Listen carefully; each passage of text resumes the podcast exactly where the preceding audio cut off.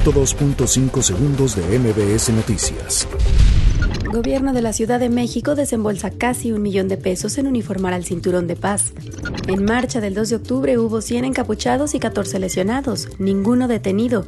Diputados ponen en lista de aprobación en el Pleno el dictamen de ley de austeridad. Diputados trabajan más, amplían un mes el segundo periodo ordinario de sesiones. Laura Rojas surge a regular el uso lúdico de cannabis. México comercializa más de 635 mil toneladas de aguacate en el mundo. Miguel Barbosa asegura acciones para garantizar seguridad. Toluca creará unidad especial de búsqueda de mujeres desaparecidas. Se estrella avión de la Segunda Guerra Mundial y mueren siete personas en Bradley. Voluntariado del IMSS elabora prótesis artesanales de mama. 102.5 segundos de MBS Noticias.